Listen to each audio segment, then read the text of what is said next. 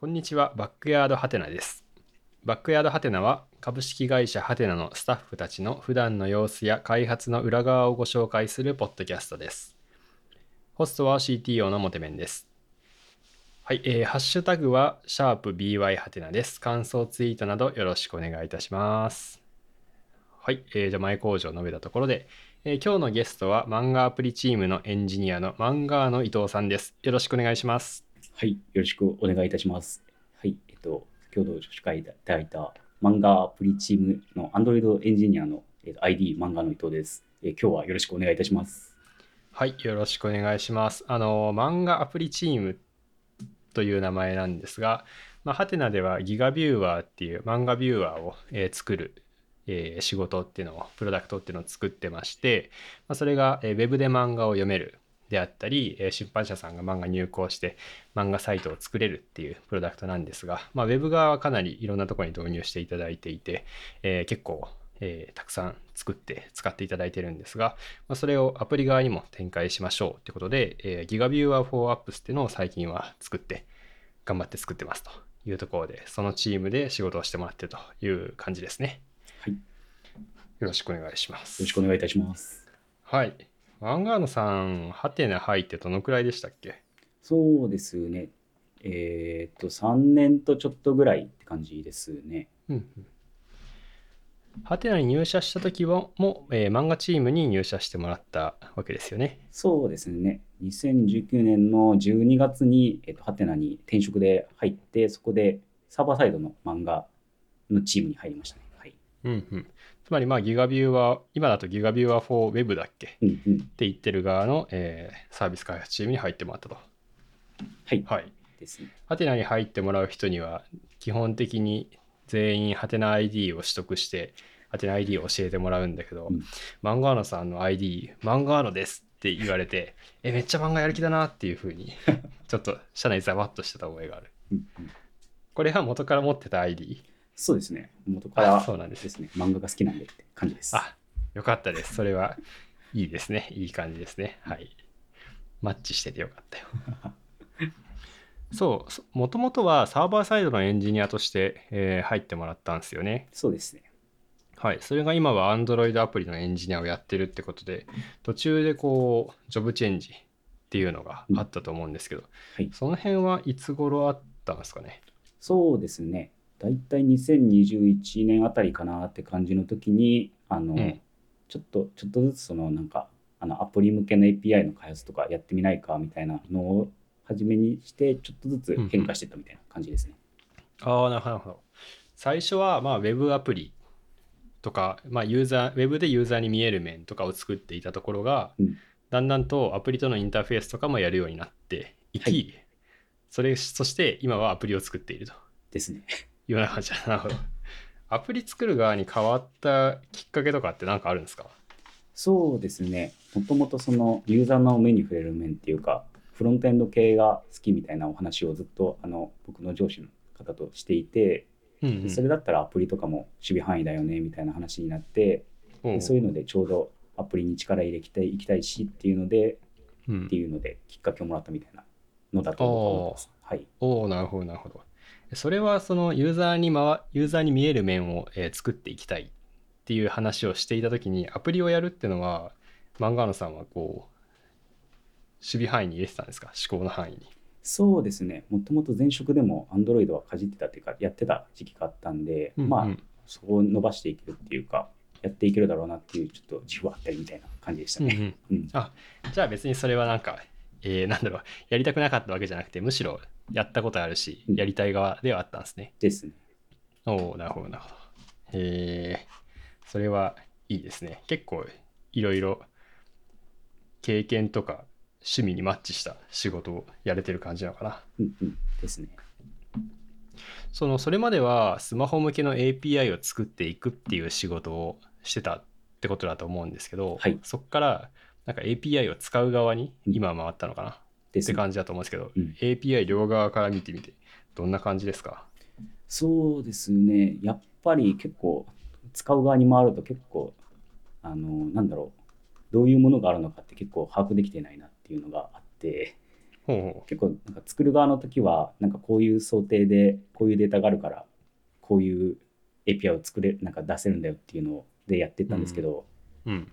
こうアプリ側に回るとどういうものがあるか分かってないんで、まあ、画面の見た目は分かってるけど、実際どういうデータがあるのかとか仕様とかが、まあ、っていうのはちょっと見えづらくなった面もあるかなとかは思ったりしますね。へえ、あ、じゃあそのサーバー側のデータのモデリングとか、うん。実際にどういうふうにデータを持ってるかみたいなのは、うん。見えなくなってしまう部分はあるんだ。そうですね。なんで会話とかおのずとうん。サーバーサイドの人となんかうん。同期的に話したりして引き出したりとか自分で見に行くっていうのをしないといけないかもないけなくなったかなっていうのはありますね。うんああ、なるほど。逆にそれはあれか、そのサーバーサイドやったことあるから見に行くっていうことが普通にできるわけですね。そうですね、まあ、あの昔の絹塚というかあの知っている知識もあるし、わからないところはちょっとまあコードとかも見に行けるみたいなところはありますね。あ、それはいいですね。うんじゃあそれはその裏を返すとサーバーサイドやってた頃はそのアプリ側とか UI の部分はうん。あんまり見えてなかったってことなんですかね。そうですね、サーバーサイドやってた時は、どちらかというと、もう最終的には、なんかなんだろう、JSON というか、そのデータを返すのみなんで、実際これってどういう画面になるのかなって、あの、なんか、モックアップはあるものの、やっぱ触ってみないと実感がなくって、うん。結構なんかその開発中のアプリとか見て、動いてるの見て感動したりっていうのが結構ありましたね。う んなるほど。まあ出してこ確かにねサーバーサイドはなんか JSON を渡すところまでとか、うん API 提供するまでところまでっていうふうになっちゃいますからね。なりますね。動いてどうなるのかはうん開発中は見えなかったりするよな。ですね。だからサーバーサイドとスマホアプリのこうインターフェースっていうのは今だと GraphQL 使ってる全体的に GraphQL になってるのかな？そうですね。うんうん全体的にグラフ QL でもう書いてるって感じですね。うん、そしたら基本的にはスキーマベースで開発している。そうですね。あのサーバーサイドの方とは、まあ、そのうん。グラフ QL を介してというか、まあ、スキーマベースでお互いこう取り決めを行うみたいなやり方ですね。うん。うんうん、そういう開発をしている中でもサーバーサイドでどういうデータがデータを持ってるのかとか、うん。どういう概念があるのかっていうのはやっぱり知らないと開発しづらいんですか？そうですね。やっぱりその我々のクライアントにとっては結構画面ベースで画面がどうあるべきかって語りがちなところもありんですけど、サーバーサイドとかデータベースの持ち方によってはそっちの方なんかモデリング的にはこっちの方がいいよねとかそういうのもあって、うん。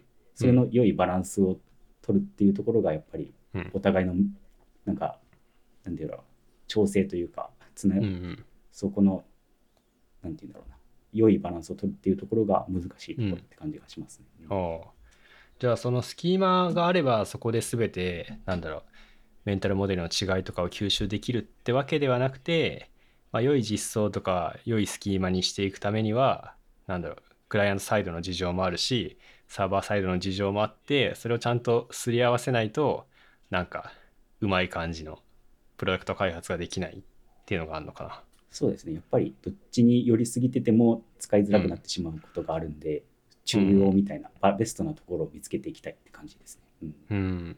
それは何だろう。そのパフォーマンスが出ないとかなんですかね。それとも何かその後の開発がしにくくなるとか。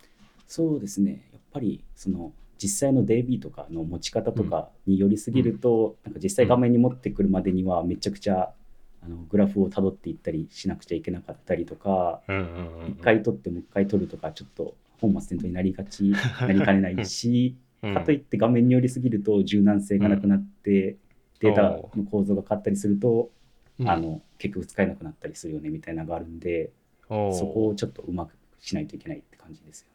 ああなるほど。すごい。なんかどっちもありそうな感じがしたな。なんか多分サーバーサイドの事情で作るとなんかめちゃくちゃネスト深くなってうん。書きづらい使いづらいってうん。なりそうだしうんなんかデータがどんな風に持たれているかとかモデリングされてるかっていうのを意識せずに画面に合わせたスキーマにしてしまうと、うんその後ここに要素追加したいですかこの情報も欲しいですってなった時にすごい使いづらいうんモデルになってしまですね。う。うん、なるほど。あそういうのもあるからサーバーサイドとクライアントサイドで、まあ、すり合わせっていうのうんが必要なんですね。ですね。面白い。えそういうすり合わせっていうのはどういう場でどういうタイミングでやってるんですか？そうですね。まず、まあ、キックオフみたいな感じで、そのサーバーサイドとクライアントサイドがお互い話し合ってこういう感じで作っていくってお互い共通認識になってそこからうん。プルリクエストベースとかで叩き台作ってこれはこっちがいいんじゃないかとかをクライアントのクライアントも API サイドもどっちもコメントしていって調整していくみたいな感じですね。うーん。結構そういうのってキックオフから変わっていくもんなんですか？大体スッと決まっていくああそうですね。まあ機能によるんですけど結構難産の時もあって、まあうん一回作ったけどやっぱこっちの方がいいよねでちょっと改定したりとかいうのもへえああなるほど。一回作ったけどやっぱ違うっていうのがあったりするんだ。ですね。うん。ああじゃあそれはスキーマに合わせて実装してみたけどなんかなんかしっくりこないうん。とか、そもそもなんか書けないとかがあるのかな。そうですね。まあ仕様をちょっと紐解くとやっぱこっちの方が柔軟だよねとか、都合がいいみたいなのがあったりするっうん。て感じですね。なるほどなるほど。それ難しいけどまあちゃんとそういう会話ができてるのはいいっすね。そうですね。なんか昔はさ昔はとかいう話をしだすとあれだけど、まあ、REST API を作ってこれが必要なんでオプション1個足しましたってなってみたいなのが、えー積み重なってうん。誰にも紐解けない REST API の森みたいなのができたりしていたわけなので、そうです。まあ、そこはなんかなんかお互いにこのスキーマを介して話しましょうっていうのは決まってるのはすごいポジティブですよね。ですね。会話はしやすいですね。うん、なるほど。漫画野さんみたいにそのサーバーサイドもクライアントサイドも知ってる人っていうのは他にもいたりするんですか？そうですね。結あのアプリもやってていサーバーサイドやってるみたいな方だと、まああのうん具体的に名前出すと ID のあの中岡さんっていう方がいらっしゃるんですけど、うんうんその方はもうあの Android もやってたし、でうんうん僕とそのちょうど2021年に開発してる時はペアで開発してたりとかしました。おおうんーなるほどなるほど。中岡さんはもともとスマホアプリエンジニアとしてはい、入ってきたわけですもんね。ですね。あれ？そうだっけ？そうだよな。だと思います。はい。いいね。はい。面白い開発。いやーいや僕は本当に REST API 作ってた覚えしかないから、なんか GraphQL のスキーマを使って開発、チーム開発っていうのをしてみたいな。うんうんなんか個人的に GraphQL 使ったりはするんだけど、そのサーバーサイドとクライアントサイドに分かれて開発するっていうのをちょっとやったことないから、んどんな。感じなのかなっていうのは気になるんですよね。うんうんうんはい自分で、今は自分で作って自分で使うになっちゃうから、あなんか、まあ、便利だけど、なんかそこでスケールする開発みたいなのをもうちょっと見てみたい気がしています。はい。グラフ QL があってよかったよ。まさに思ってます。はい。で、今回漫画野さんをお呼びしたのは、まあ、えっと、漫画アプリの話を聞きたかったっていうのもあるんだけど、うんうん漫画野さんの個人ブログ見てると結構なんか、いろんなことに、いろんな方面に面白そうなこと書いてるなと思っていありてが、とうございます。一つなんか一ついくつか紹介するとなんだろうこれは iOS サファリのセレクト要素は密かに変わっているのをご存知ですかっていうエントリーはなんか日頃の不便から不便この不便すげえよくわかるなって感じだったんだけど、はい、ここから、まあ、WebKit の実装を読んでみますみたいな感じでさらっと実装を読みに行ったりとかあとはなんだろうこれはリモートワークだしマイスイマイマイスーパーリモートコントロール作りませんかってことで Arduino ですよね。はい。でまあ、物理的なデバイス作ってみたりみたいな感じで結構なんだろうな技術的な守備範囲広い人だなと思って見てたんですよね。ありがとうございます。結構いろいろやってますよね実そうです。際。結構なんかいろんなことに興味持ちがちなんで、それこそうんうん Arduino もやるし、まあ今みたいにアプリもやるしみたいな感じおですね。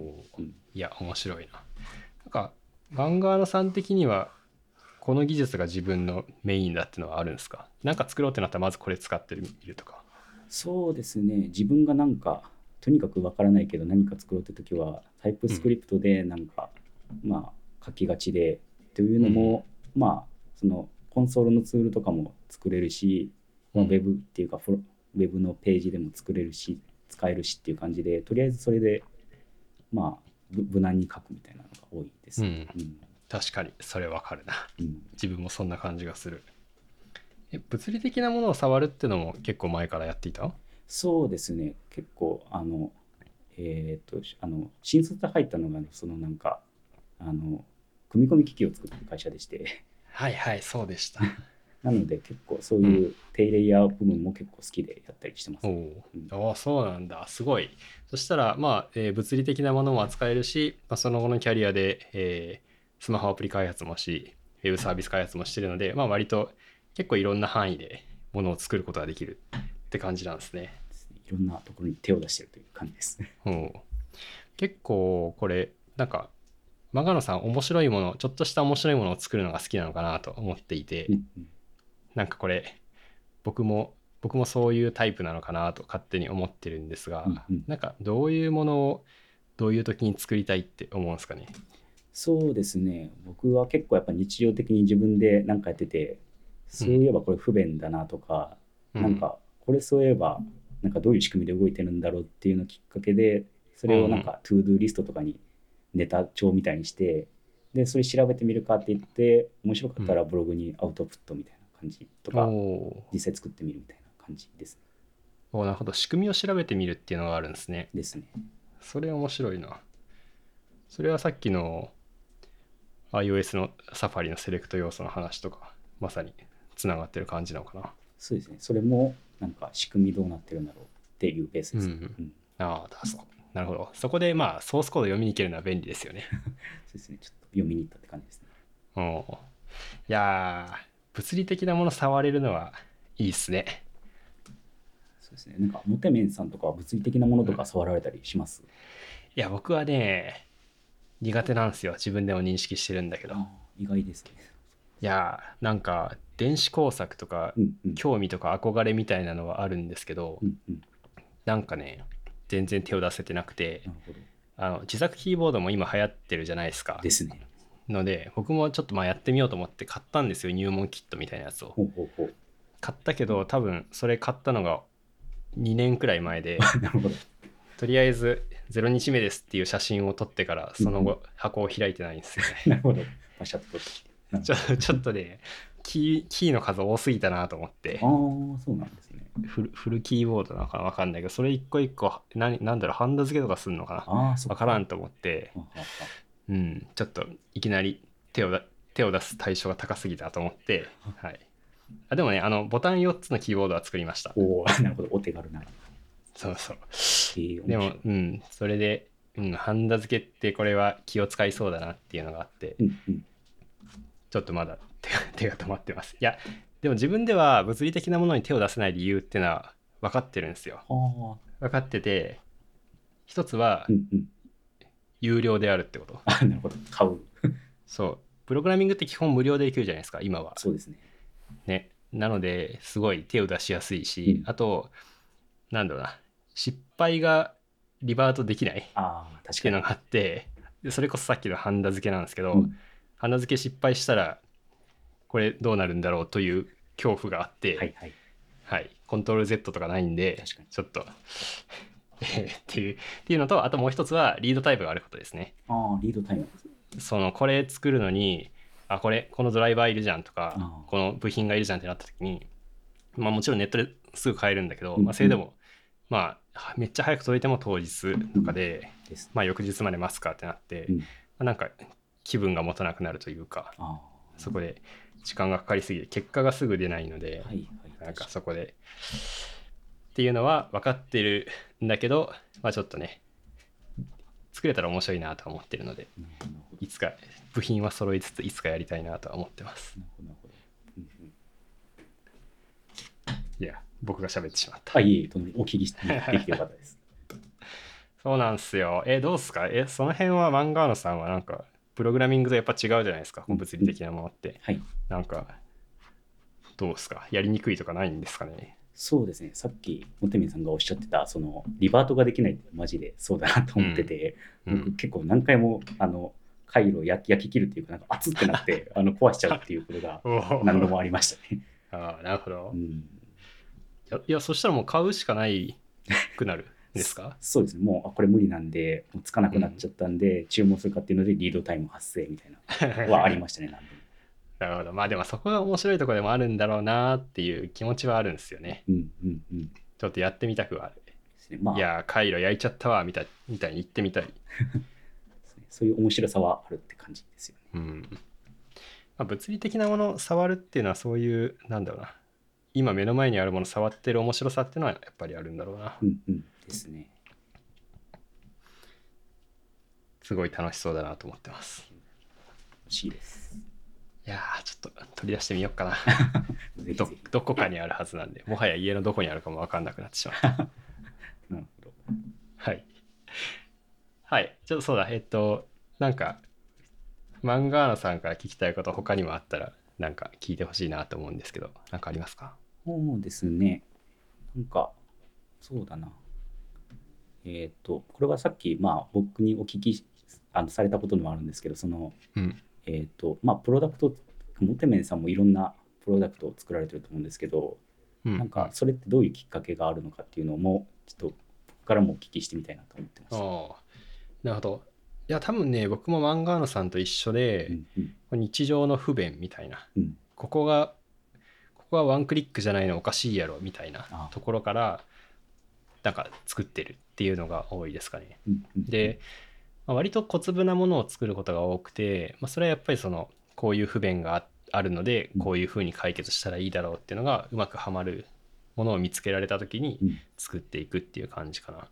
で大体技術的にもなんかこの技術試してみたいっていうのをが自分の中にあって、まあ、例えばうんラストを使ってみたいであるとか、まあなんだろうな、まあ、それこそグラフ QL 試してみたいとか、うんそういうのを試し貯めておいてそれとなんか次にこの問題はこれこの技術で解決できそうだからこの技術を覚えつつ試してみつつこのツールこれを作ってみようみたいな感じでアプローチしてるっていうのが多いですね。ラストどうなんか一回使ってみたいからこれをベースになんかやってみるかとか、そういう感じの。そうそう。そうですね。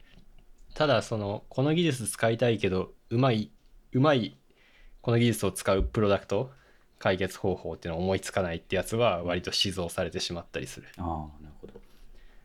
あんまりそのチュートリアルみたいなやつをやるのがあんまり得意じゃないのであなんかなんか作るっていうのをゴールにしないとうん。技術使えないっていうのはありますね。あああわかります。そう。そうなんですよ。だから結構うまい解決うまい活用方法っていうのを思いつかないとうんうん、思いつきたいですね。思いつきたいんだけどうん、まあ、その全然知らない技術って自分で何か作れるようになるまでに割とギャップがあったりするんで、うん。そこを超えられないとずっと使わないままになっちゃったりするうん。っていうのもあるかな、そうですよね。やっぱりなんか結構初初心者の方とかもゲーム作りたいっていうのがあるけどうんうん。いきなりゲームは作れないから、まず C でハローワールドやるけど、黒い画面がちょっと遠すぎて左折とかもありますもんねそうそうそうですよね、うん。ハローワールドなんか作ってても全く面白くないから。そこでなんかね面白みのあるこう取っかかりみたいなやつがあるとね、うん。すごい楽しいんですけどね。ですよね。まあ、そこをねうまく見つけられるた見つけられるようになるにも、うん。技術のことを知ってないといけないので、まあ、そこはちょっと、うん、距離をどう詰めていくかっていうのは割となんだろうな問題。自分の中では問題ですね。なるほどなるほど、うんうん。なるほどなるほど。いかにも僕もそういうことをよく考えておりました、やうんっぱり。はい。他何かあります？そうですね。そうですね。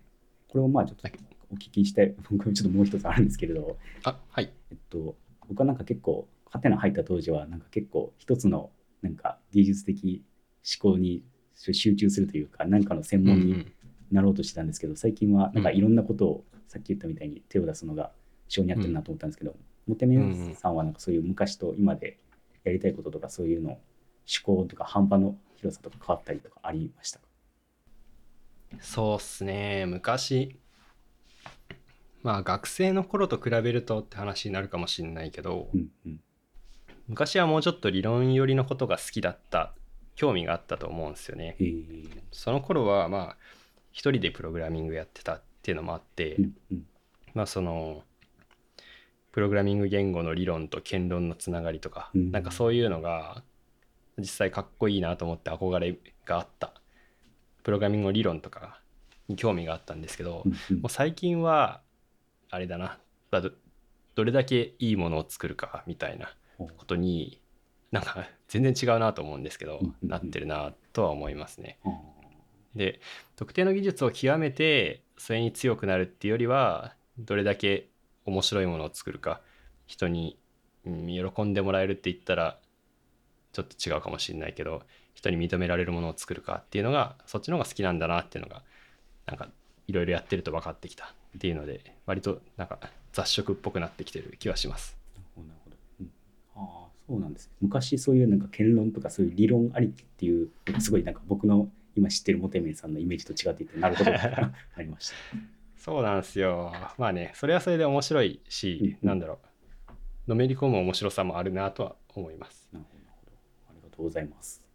はい。うん、ちょっと昔を思い出した。はい。ありがとうございます。はい。今日はこんな感じかな。いろいろ話聞けたし、マンガーナさん、ちょっと似てる部分あるかなと思ってたら、やっぱりそういう話が聞けて面白かったです。こちらこそ面白かったです。ありがとうございます。はい。というわけで、えー今日は漫画の伊藤さんのお話をお聞きしました。はい、えー今日のバックヤードハテナはここまでにしておきたいと思います。よければ、ポッドキャストの購読よろしくお願いいたします。ではまた。